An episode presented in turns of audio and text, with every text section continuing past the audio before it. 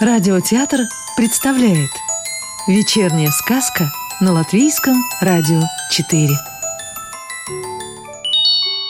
Сегодня послушаем сказку Карлиса Скалбе «Мельничиха» В доме пекли к празднику хлебы. Падчерица, которая с самого утра вертелась, как белка в колесе, нагнулась к широкому черному устью печи, так и пылавшей жаром. Крупные серые капли пота покрывали лоб девочки. В это время с лежанки спрыгнул кот, да прямо ей под ноги. Падчерица вздрогнула, не удержала лопату, и тесто упало в залу. За это мачеха прибила ее кочергой и прогнала в лес. Зима стояла холодная, на падчерице был старый залатанный кожушок – из худых рукавиц глядели наружу синие замерзшие пальцы. Она совала их в рот и отогревала своим дыханием. На блестящем следу от санных полозьев валялись заиндивелые клочки сена, упавшие с воза. Сама, не зная зачем, она подбирала вялую траву, дышала на нее теплом, словно хотела оживить. Потом увидела на дороге замерзшего ворона – стряхнула с его крыльев иней и сунула ворона за пазуху. «Вот тебе и теплый домик», — сказала она.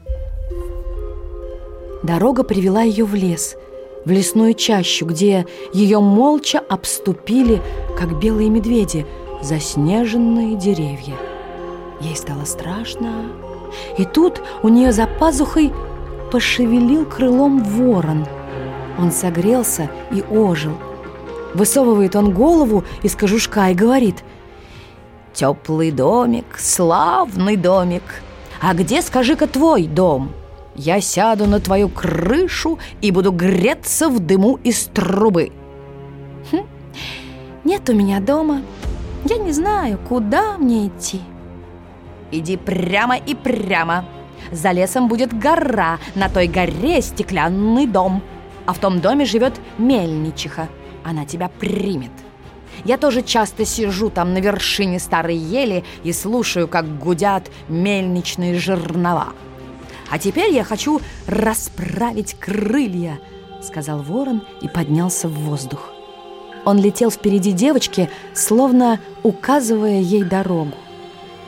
Она выбралась из леса, поднялась на высокую гору и вошла в прозрачный дом. Седая старуха молола там снег, и вокруг серебряными звездочками летали хлопья, и вся гора дрожала и гудела. Девочка поздоровалась и встала у двери. «Иди, помоги мне вертеть мельницу», — позвала старуха. «Хочу подремать часок, а то милю день и ночь». «С охотой», — ответила девочка и взялась за ручку — а старуха легла в постель на белые пуховики. Девочка молола, молола и вдруг заметила, что в дырку жарного на диво далеко и ясно видно. Хлопья кружили над старым хутором, и он чуть не по крыше тонул в белых сугробах. Лишь верхние рамы окон глядели из снега, и сквозь них лилось зарево от растопленной печки – на дворе не было ни души, только петушок да курочка искали дорогу в сарай, увязая в глубоком снегу. «Ноги короткие, ноги короткие!» Сокрушалась курица, беспомощно распластав на снегу крылья. «Куда тебя несет? Куда тебя несет?» Ругался петух и грозно тряс красной бородой, с которой бусами свисали блестящие льдинки. «Иди сюда! «Иди сюда!» – звал он. Но сам едва вытащит одну ногу, другая увязнет.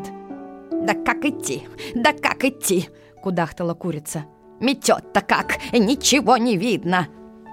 Девочка их пожалела и остановила мельницу. Снег перестал, курица нашла петуха, и они вдвоем, держась друг за друга, заковыляли в сарай. Старая мельничиха проснулась. «Что... что случилось?» – спросила она. «Чего ты не мелешь?» Я боялась, как бы петух бороду не отморозил, ответила девочка. Ничего ему не станется, верти себе, проговорила она и снова легла спать. Девочка молола-молола, пока не увидела среди поля воз дров, и вокруг него роем злых пчел кружили хлопья снега. Гнедая мохнатая лошадка по самой оглобле провалилась в сугроб. Старый крестьянин в большой ушанке, рукавом тулупа, защищая глаза, топтался в снегу, стараясь нащупать ногами твердую дорогу. Его жена, накинув на плечи шаль, уже два раза выходила за угол дома поглядеть, не едет ли дровосек. Щи со свининой давно были готовы. Но за белой вьюжной метелью дальше чистокола ничего не было видно. Девочке стало жаль дровосека, и она остановила мельницу. «Ой, ну что там опять?» Подняла голову с подушек старуха. «Дровосека! Метель закружила, и он сбился с дороги!» Ответила девочка. «Ну ладно, ладно. Вижу, что у тебя доброе, мягкое сердце». «Ну, я теперь выспалась и могу сама крутить мельницу». «Стой, стой. Я хочу тебе что-то дать». Старуха поднялась с пуховиков и вынула из-за пазухи золотое зеркальце. Протянула его девочке, и стеклянный дом так и заиграл блестками, будто под лучом солнца. «Я тебе дарю зеркальце. Жизнь у тебя тяжелая, но ты рада всем и каждому услужить. И за это тебе во всем будет счастье. Когда на твоем пути встанет зло, ты только поглядись в зеркальце, и зла как не бывало». Девочка поцеловала гладкую холодную руку мельничихи, спрятала зеркальце за пазуху и пошла.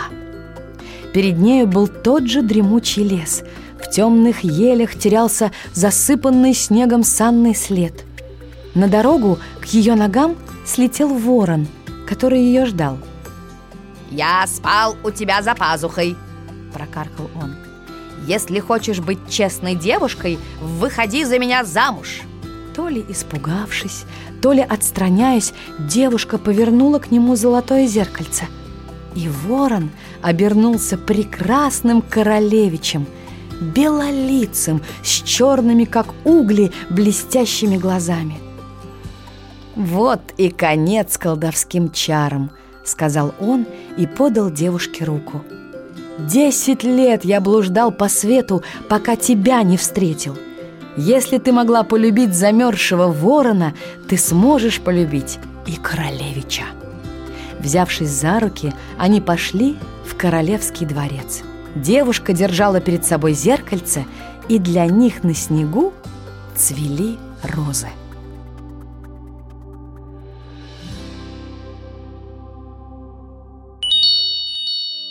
Сказку читала актриса Рижского русского театра Екатерина Фролова.